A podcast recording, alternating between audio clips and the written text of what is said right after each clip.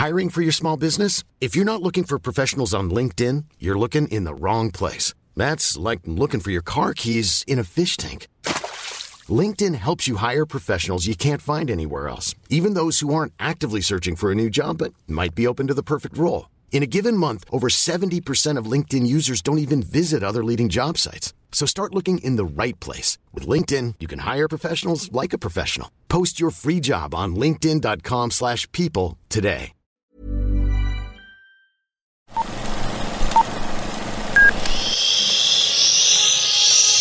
Apaga el celular y guarda silencio durante la función.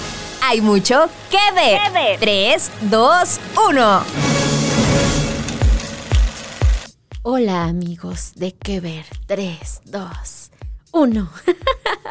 Gracias por acompañarnos otra semana más y seguimos, aquí ya se está riendo su Baños, seguimos con la temática del terror, de camino a Halloween, a Día de Muertos y ya la semana pasada platicamos de estas producciones eh, internacionales, pero hoy vamos a hablar sobre el terror en México, sobre películas, series, historias ambientadas aquí en nuestro país y para eso nos acompaña César Huerta y su Hey Baños. Hola amigos. Hola amigos de, de Tienes que ver. hablar en, Ah, suspenso. Hola, Ok, amigos. claro. Hola amigos de qué ver. Es que me reía de la, de la risa diabólica de, Araceli, que quedó grabada en el En anterior, el anterior. programa. Pero tenemos hoy un experto en la materia. No, no, digo, tampoco tan experto. Digo, me gusta el terror, he visto varias de esas películas y creo que una, una o alguna otra ocasión todo nos ha dado miedo, ¿no? Este, alguna historia. Yo recuerdo, digo, no era de terror, pero me acuerdo que quedé traumada con la película de las rutas de Cacahuamilpa, este, que finalmente era viaje al centro de la Tierra, pero se había filmado ahí. Y teóricamente cuando llegan estos, estos personajes protagónicos, se aparecen varios monstruos. No pude dormir durante varias noches. Y realmente tú la ves ahorita y dices, nada que ver de terror, era, era, era la adaptación mexicana de, de la novela de Julio Verne, ¿eh? ¿no? Pero bueno, ahí está. Oye, sí, ¿qué películas nos traumaron en nuestra infancia como nacionales? Yo, en lo personal, yo crecí traumada con Vacaciones del Terror. Creo que ya lo había comentado anteriormente, pero no, tiene mucho que no la vuelvo a ver. Eh, pero como que en mi en mi cabeza están esas imágenes de la muñequita esta de, de la esta como bruja o sea que, que ya si ves imágenes dices ay esto no da miedo pero yo crecí muchos años traumada con esa película no sé por qué la veía o sea como que creo que la teníamos en VHS o algo así y la volvíamos a ver pero me daba mucho miedo. Bueno, es, es, es un clásico, ¿no, César? Muchos ya lo ven como... Ya es de culto, ¿eh? Sí, ya. Exacto. va Hay Pedrito playeras bueno, muchas cosas. A mí me gustaron muchas, pero muy viejitas, o sea, muy viejitas. Ahorita que dijiste las grutas de Cacahuamilpa, me acordé de Macario. Claro. En Macario, la escena de las velas y la donde está Macario con la muerte se, se filmó ahí, ¿cierto? César? Cierto, cierto, cierto, cierto. Pero aparte es esto, ¿no? Finalmente, vamos. Creo que todo el mundo sabemos que cada día estamos muriendo. Digo, no nos gusta decirlo, pero sí pasa. En la vida sí. real así, así pasa, ¿no? Ah, este, hoy estamos más cerca de la muerte que ayer, o que el martes, o que el lunes. es lo único seguro. El único seguro, exactamente. Pero, pero esa, esa escena que tú refieres y que seguramente quienes están escuchando piensan lo mismo, pues vamos, también te generó esta cosa interna de caray. Si alguien es cierto que tiene nuestra velita ahí, ¿cuánto nos queda, no? ¿Cuánta parafina tenemos ahí este, encima de es esto? una gran analogía, ¿no? Sí, sí, de Bruno Traven, al final de cuentas, ¿no? Digo, soy de las personas que, que cuando me enteré de que se está preparando una reversión, De Macario. ¿Qué? Sí, sí, vamos, llevan dos, tres años tratando de hacerla. Parece que por ahí ya la eh, están comenzando a, a levantar. Yo soy los que se opone, Uy, evidentemente, no lo porque hagan, creo que, no. porque aparte requieres un actor. De la talla de Don Ignacio. Sí, que ya ven que López Tarso no era el original. Iba a ir otro y al final de cuentas ya no pudo y fue cuando entró López Tarso, que era él, al final de cuentas, ¿no? Sí, tengo mucho pavor a eso, pero vamos, también de pronto he tenido como ciertas renuencias a lo que hicieron con Carlos Enrique Taboada, ¿no? Esta, esta serie de películas El libro de... de piedra. Sí, Exactamente, hasta Viento tiene miedo, ajá, Más negro que la noche, que finalmente se hicieron, algunas gustaron más que otras, de acuerdo a los números de taquilla, no nos podemos meter en la mente de los que la vieron, pero pues bueno, habrá cosas que, a mí no me gustan, este, Veneno para las Hadas parece que jamás se va a hacer, pero sí estaban preparando otra, Pablo Guisa, el director de Morbido, estaba preparando el remake de Rapiña, que es una de las pocas películas poco conocidas de, Carlos Enrique Tawada, que es esta historia de este, dos hombres que ven cómo se desploma un- una avioneta, van a ver qué hay ahí, en lo que intentan descubrir qué hay, comienza la misión entre ellos, y bueno, pasa lo que tiene que pasar, siendo Carlos Enrique Tawada. Pero vamos, lo que hablábamos antes de entrar al aire, este, Ahora, hay clásicos que no tienes que tocar. Sí, caray. No, Digo, este. Ya, ya abordamos como estos títulos internacionales, pero igual un poco como para este, contextualizar, platicábamos sobre esta nueva película del exorcista, que cuando ustedes escuchen este podcast ya tendrá un par de semanas este, en, en cartelera. cartelera. Y, y justo, pues, qué tan buena idea es de pronto tocar estos, estos clásicos, ¿no? Que en su momento funcionaron, funcionaron muy bien, pero de pronto no logran, pues, modernizarlos, a pesar de que, ok, es una secuela, no es un remake, pero aún así, lo que le decía a César es que se siente como un poco vieja la película, o sea, como que es, yo siento que ahorita el género está como por otros lados a lo que nos quiere ofrecer eh, el exorcista. Y obviamente cargas un título como El Exorcista, va a estar muy difícil que, que te acepten, ¿no? Lo mismo puede pasar con estos clásicos. Yo no me imagino un Macario este 2024, ¿no? O 2025, Eh, si es que lo llevan a hacer. Llegan a hacer, pero. Y, y justo, no sé, tal vez una historia similar, pero que no sea un remake, podría funcionar, per- funcionar pero un remake...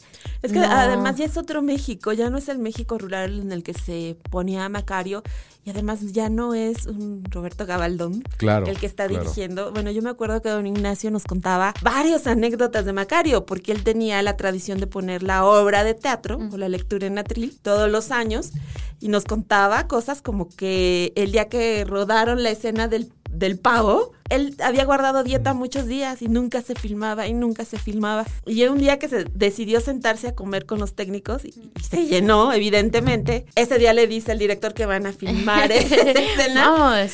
Y dice que él tenía que representar que tenía hambre, la verdadera hambre, pero él se sentía lleno. Y, y aparte tenía que comerse la mitad del pavo. Dice, son cosas que pues quedan muy grabadas en uno cuando se los cuenta el protagonista, pues esperemos. Sí, sí, sí, sí, sí. Sí, pero vamos, por fortuna hay otros, hay otros clásicos como el, el fantasma del convento, que bueno es de los 30. Poca gente la ha visto. Bueno, de pronto por ahí hay, hay ciclos en filmoteca, este, de pronto por ahí aparece en algún canal de televisión, pero es una película de los 30. Imagínense, estamos hablando de casi 90 años, de hecho, ¿no? 90 años, de, de Fernando de Fuentes, que en su momento, de entrada el puro título ya te, ya te atrae, ¿no? El fantasma del, del, del convento, y es esta historia de dos chavos, de una pareja que llega a un lugar y comienzan a pasar cosas medio raras y se dan cuenta que al día siguiente, pues realmente el lugar está abandonado. Vamos, es una premisa ahorita como se las cuento, muy básica, pero caray, tú cuando la ves, y aparte en blanco y negro, aparte como esta, estos tonos que daba el 35 milímetros de, de aquel momento, pues caray, te da, te genera como varias cosas un poquito, este, pues sí, de, de, de, de terror, de nostalgia, de muchas cosas más. Hay, hay muchas situaciones ahí, y, y por supuesto no, no dejar de olvidar que esperamos que no se haga jamás remake Mm. del vampiro, ¿no? Con Germán Robles. claro. Digo, ¿cuántas veces no entrevistaste a Germán Robles? No iba a ser que- el vampiro, Germán Sí. Robles. Eh, Iba a ser, ay Dios mío, ¿quién iba a ser? Ah, se me fue su nombre, pero que al final de cuentas, ah, eh, López Moctezuma. Carlos López Moctezuma. Iba a ser el vampiro, pero al final dijeron, no, necesitamos a alguien nuevo, una cara nueva. Y ya fue cuando llegó don Germán Robles. Sí, que, que toda su vida cargó con eso. Ajá. Con el vampiro. Que luego hubo una secuela que se llamó El ataúd del vampiro. Pero vamos, era por la línea. Fue secuela, tal cual, cronológica. Ya no hubo ni tres, ni cuatro, ni cinco como otras sagas que por ahí se hicieron, ¿no? Sobre todo en Estados Unidos, cuando encuentran la beta de dinero, pues de pronto la desperdician y la destruyen como, como algunas otras que no vamos a decir nombres para no herir susceptibilidades. Y este, y hay una, hay una que es bien interesante. Este, yo la llegué a ver hace un tiempo en un canal, no recuerdo si fue el 22 o el 11, que se llama El espejo de la bruja. O sea, realmente el título, insisto, de pronto hay títulos muy buenos que te van jalando, ¿no? Y a lo mejor la película ya de pronto la ves y dices, "Mm, ok. Pero el puro espejo de la bruja ya, ya te jala. Era con Rosita, Rosita Arenas y Armando Calvo. Estamos hablando de 1960 y está ubicada, ubicada en el siglo XIX. Que es igual como el fantasma del convento, una anécdota muy eh, básica en el que teóricamente alguien se apodera en espíritu de un espejo. Y bueno, ya comienzan a pasar este, pues muchas cosas de miedo y de terror y de cositas así que, que al final de cuentas, de acuerdo a las crónicas de aquel momento, de hecho aquí leí hace unos años una crónica que hicieron aquí en el Universal, hubo gente que se paraba del cine y se iba, no aguantaba. Pero vamos, Eran En otras 60. épocas, exacto. Entonces vamos, igual ahorita ya te darían risa como algunas películas que hemos este, visto como El Exorcista. No sé que te dé ri- no te da risa, pero A mí todavía me da miedo la original, ¿eh? Sa- sa- ¿Sabes que hay, hay- hay- hay un actor que no lo voy a quemar, pero mexicano que está en Show 10 ok.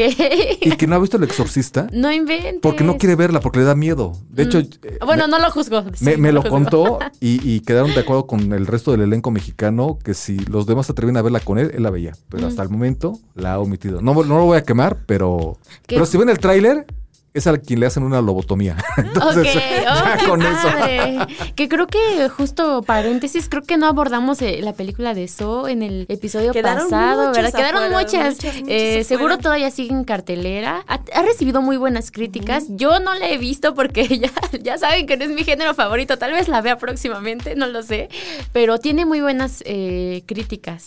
Y como dices, hay mexicanos. Está ambientada en México. Justo platicamos con el director y uno de los productores este, sobre pues, cómo fue venir aquí a filmar, ¿no? Que de pronto querían que saliera el Popocatépetl, pero que les quedaba muy lejos, ¿no? Entonces que mejor salió el Cerro del Chiquihuite. O que querían este eh, grabar ahí sobre mm, afuera del, del Museo de Antropología, pero que igual no, no consiguieron permisos, ¿no? Eh, entonces puede ser interesante también como para nosotros ver pues qué retratan y cómo retratan la, la ciudad. Sí, sí, sí. No, de cuentas, digo, es que, caray, México es uno de los países más ricos en leyendas. ¿No? Donde te pares va a haber una leyenda, o va a haber un aparecido, o va a haber el amigo del amigo del primo del cuñado que te cuenta algo porque lo Hay vivió. una niña que se aparece, una Ah. primaria construida sobre un cementerio. Sí, e- ese era clásico, ¿no? Ese era clásico, ese era clásico. Sí, sí, sí. Y- y es que es eso, ¿no? O, o sea, esta cosa de, de historias de aparecidos en lugares que fueron construidos sobre otro lugar, ¿no? Hay una película que se llama El Escapulario. Ah, buenísima. ¿La viste? Sí, Mexicana. buenísima, Que pero- tiene que ver un poquito con eso, con, Ajá. con llegar a un lugar que realmente no existe o existió. Sí, cuenta, cuenta, cuenta. No, por favor. Bueno, es un sacerdote que va a confesar a una mujer que está pues a punto de morir, pero todo se realiza durante la noche, ¿no? La fotografía es genial porque todo es entre neblina, todo como que si no fuera este mundo y llega y esta mujer le empieza a contar la historia de sus hijos, que curiosamente todos están muertos, pero tienen algo en común todos ellos. Todos ellos compartieron un escapulario. Fue, este escapulario fue pasando de mano en mano, pero le decimos al final. Oh, No, no, no, no, bueno, no, no. sin el final. Sí, al final. Sí, al final. Bueno, al final el sacerdote descubre hay una conexión con todos estos chicos y el porqué de la maldición de este escapulario, pero además descubre que en la casa que está, pues ya, tiene años que no hay nadie. Ya le contaste el final. Ah. Spoiler, Ah, por sí, cierto. bueno, digo, vamos, Bueno, cuenta porque el es difícil final- encontrar esa película, realmente. Ah, ah, Es justo les iba a comentar eso, ¿no? O sea, a veces lo que nos pasa, sobre todo cuando abordamos títulos nacionales, es que no hay donde ver muchos, ¿no? Si no son como estos, estas grandes producciones, pero el escapulario, según esto, pueden verla en la plataforma Tubi. Eh, es una plataforma gratuita. Quiero pensar que es legal. Sí, sí. Eh, y hace ratito, nada más como para, por si ustedes quieren ver alguna de estas películas que han comentado, también El espejo de la bruja lo pueden ver en Prime Video. Eh, el vampiro también está en Tubi. Hasta el viento tiene miedo está en Tubi. También hace poco encontré Vacaciones del Terror, la 1, en Tubi. Uy, no, y, y están en entonces- VIX también, porque fueron Ah, ah, producciones de, eh, de- no sé si estén en VIX, eh. bueno, no, eh, no me parece como que... Pero Ah, no, sí, en VIX tienes toda la razón, sí. pueden estarlas Y también cachando Macario está en en, ViX. el canal de película, que por estas fechas pues arma Sí, su maratones. programación especial, Ajá. pero sí hay que estarlas como, como cazando. Sí, no, y ese es terror. Es que yo siempre he tenido esta duda, este, a ver, eh, es cierto que de pronto el terror, vamos, más bien, ya eh, el, el pueblo rural de Macario difícilmente lo puedes encontrar ahorita, o alguien te va a creer ese pueblo rural, aunque bueno, tú vas a Tasco y no ha cambiado nada, ¿no? Ahorita sigue la iglesia tal cual, y este, y está el arbolito, y bueno, así como los olvidados que usted, eh, los olvidados que aquí está Plaza Romita es casi casi idéntica, ¿no? A cuando se filmó la película en en el 50 con, con de Luis Buñuel. Pero vamos, sí creo que de pronto seguimos siendo muy básicos, muy rupestres o muy, este, como le quieren llamar ustedes, muy silvestres en lo que tenemos, nos da miedo, ¿no? Porque vamos, o sea, al final de cuentas, ¿por qué se siguen haciendo muchas películas del muñeco este Chucky? Porque a la gente de pronto le sigue llamando la atención que un muñeco se mueva. Mm. Cuando realmente no pasa, bueno, no sé. No sé. No lo sé. No sé. No, en los 80 se dio mucho esto, ¿no? De, de los pitufos que cobraban vida. Era una leyenda un poco nos tocó que era, no, a ver, espérate. No, No. tengas tu, tu No, pitufo porque... te- o sea, imagínate un pitufo ahorcándote en la medianoche ahí. Sería muy de divertido. tela. Sí, claro. Si lo ves te daría risa, jaja, ¿no? Este... eh, pe- Pero, pero... Creo, creo que algo de lo que tenía muy claro en ese sentido era Carlos Enrique Taboada, que de hecho él ha contado en, bueno, contaba en, en entrevistas que no es que le gustara tanto el terror como tal, aunque bueno, este, yo en su momento hablé con su, con su vida y me contó una historia de que Carlos Enrique, siendo un niño casi adolescente, para que tuviera valor en la vida, su papá lo llevó a una a un panteón y lo encerró en una este, ¿Cripta? Vamos, pero estas criptas que tienen como casitas y Casual, ¿no? Como sea. Exacto. Terapia y, de y- choque. y pa- fue algo así y pasó toda la noche ahí. Dicen que por ahí vino como esa especie, quizá no gusto, pero sí a lo mejor en esas seis o siete horas las que haya pasado, pues sí, seguramente algo afectó su mente, porque creo que algo de lo que, una de las escenas más tenebrosas del cine mexicano de terror de él es el, close-up. Bueno, es una noche lluviosa, una residencia, se acerca la cámara y ves la mano con un anillo y un bastón en más negro que la noche. Cuando sabes que esta mujer ya está muerta. Busca Becker. Busca Becker, al gatito Becker, exactamente. ¿No? O sea, y son cosas muy básicas, tal cual. Porque vamos, ¿quién no conoce? La la Llorona es una leyenda muy también. básica, ¿no? Por ejemplo. Es que creo que a nosotros nos asusta más lo que no vemos Mm. que lo que vemos. Porque si te fijas en todas estas películas, nunca vemos al monstruo, nunca vemos al fantasma o el ente. No, son cosas que el mismo ambiente da lo que nos espanta. Pues vamos, el espinazo del diablo, de Guillermo del Toro. ¿Cuándo ves el fantasma? Lo ves dos, tres veces. Y se acabó. Es todo lo que está pasando. Sí, de hecho lo que a veces te baja de la ficción es cuando te ponen al monstruo, ¿no? Y es así de, "Mm, no, no te creo, no, no, no se parece. Sí, sí, no lo muestres. No parece real. De hecho, hay una regla, ¿no? No muestres al monstruo al principio. hay, hay una película que se llamó, es que ahorita no, no me acuerdo su título, Ay, a ver si me, acuerdo ahorita durante, durante la plática, que era sobre, sobre muertos vivientes de la época independentista, de Juan Antonio de la Riva. A ver si ahorita me acuerdo de la película. Y muchas de las cosas que él decía, que le habían comentado, es que jamás mostrara rápidamente a estos muertos vivientes. Se aventó el tiro. Y vamos, la, la, la película le quedó bien, se estrenó en, en Feratum, si no mal recuerdo, este, pero él tomó ese riesgo. A los 10 minutos ya habías visto a, la, a los entes que por ahí estaban sembrando terror. y donde sí muestran a los monstruos, y ya más o menos platicábamos antes de, de entrar a grabar, es en Pinches Momias, una serie reciente de VIX que a César Huerta sí le gustó. a Llevo mí dos no me episodios. gustó. No, no, no, creo, creo que es una historia que tiene mucho potencial. Sí, pienso también de que el primer episodio puede tardar mucho en presentar a los personajes. Y aparte son las momias de Guanajuato, ¿no? Pero no, muy negro, César. No, no es negro. ¿Es humor negro? No. Yo creo que sí. ¿no? ¿Sí? O- Pues Pues sí, la forma en que matan a, que al guardia, o sea, como muy de, ah, Y luego la momia boom, está lo matamos. chiquipeque. Ah, que- La verdad, a César Huerta le momia sí gustó esa momia, pero a mí Sí, no me momia sí gustó esa esa momia. ¿La momia bebé Sí, sí te gustó o no te gustó? Me da risa porque la Ahí está. Es que te da risa, Ay. pero, Pero es no que es, la, esa es la intención de esa momia chiquita bebé, ¿no? Que de pronto lo trae en la, en la espalda. Creo que yo esperaba algo más serio. Ah, o me hubiera a- gustado algo más serio. Oye, pero desde el título, ¿tú crees que va a O haber sea, seriedad? sí, bueno, no, pero un poquitito nada más. y aparte Santiago Limón. Mm. O sea, ¿qué películas ha hecho? Te das cuenta, dices, bueno, claro, no puede ser algo serio. Dinos que es algo que ha hecho Santiago Limón. No, pues hizo la de este hasta que la muerte nos hasta hasta que la boda nos separe con Dana Bobbio, hizo la de Cindy la Regia, la codirigió Comedia. Y me falta una que acaba de estrenar. Ah, la de el musical Ah, La usurpadora. La usurpadora, claro. ¿Quieres algo dramático con él? No Sí. te va a parecer. No, pero aparte, ¿sabes qué? O sea, vamos, qui- O quizás. sea, es que a lo mejor sí dentro de esa comedia yo esperaba como que unas momias más reales. o- porque al menos, o sea, esta momia chiquita, ok, es un puppet.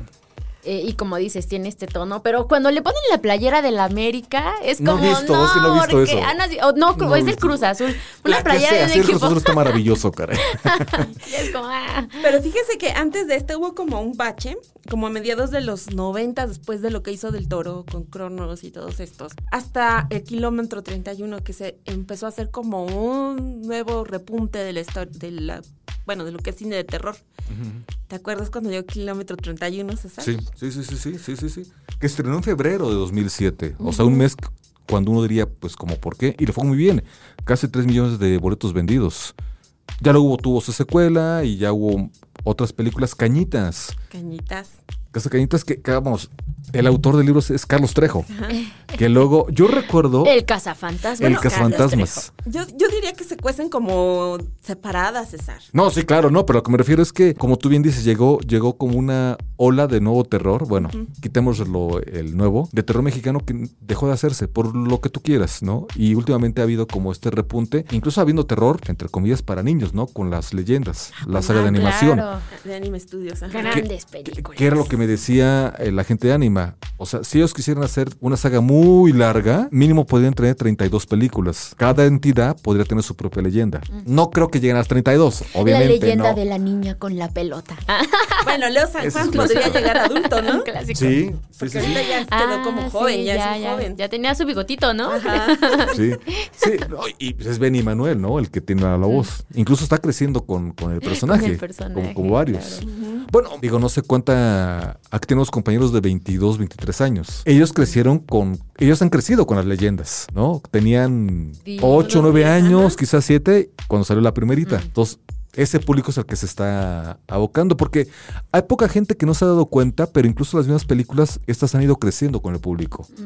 O sea, no veías muertos. En la leyenda del chupacabras sí hay muertos, aunque no te lo hacen patente. Porque los convierten en piedra, se caen, se rompen, ya Se llamaban. murió. Exacto. Ajá. De estas muertes muy eh, sutiles, Mm. pero que se están dando ya en la saga. Entonces, es parte del crecimiento como tal. Muy bien. No sé si tengan alguna otra película que nos haya faltado que, Ay, que pues sea su que- fab, tal vez nacional. Sobrenatural. Ah, también Huesera, ¿no? Como de lo, de lo más este reciente. Creo que esta la pueden ver en Prime. Yo no vi el final. Bueno, o sea, sí la vi, pero me tapé Pues no los ojos. Me tapé los ojos cuando salió la Huesera porque me dio miedo.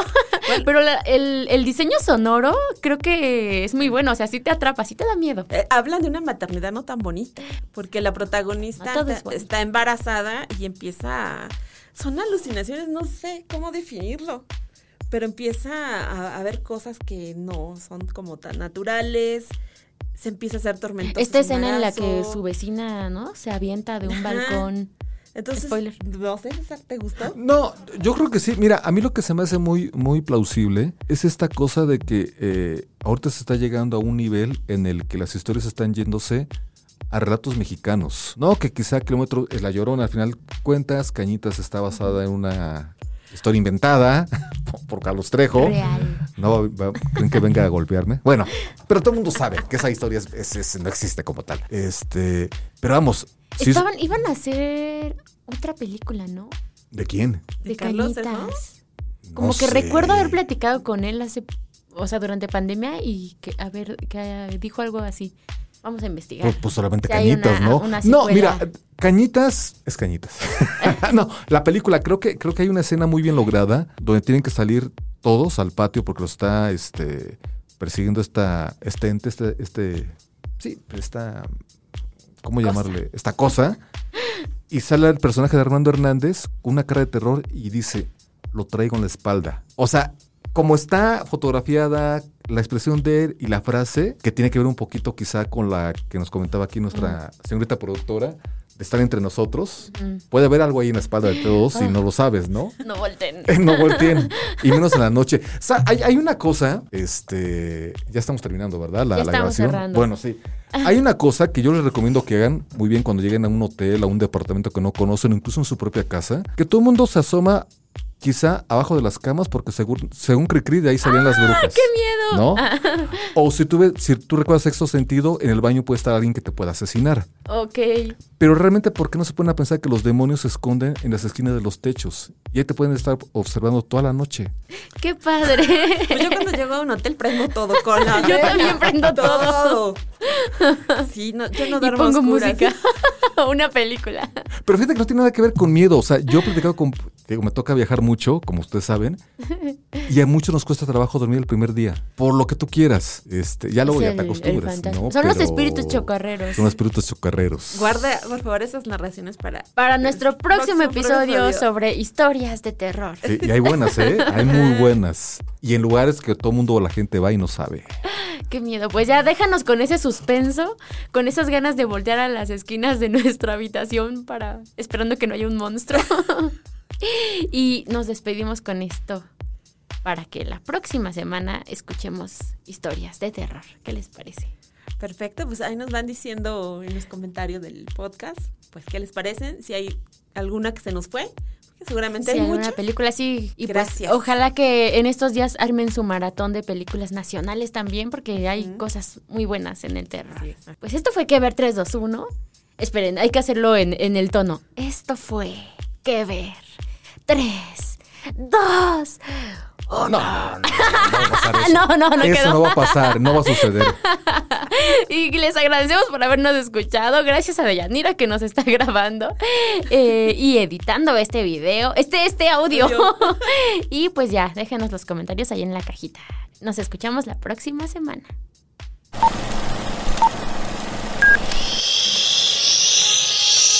Apaga el celular y guarda silencio durante la función. Hay mucho que ver. 3, 2, 1.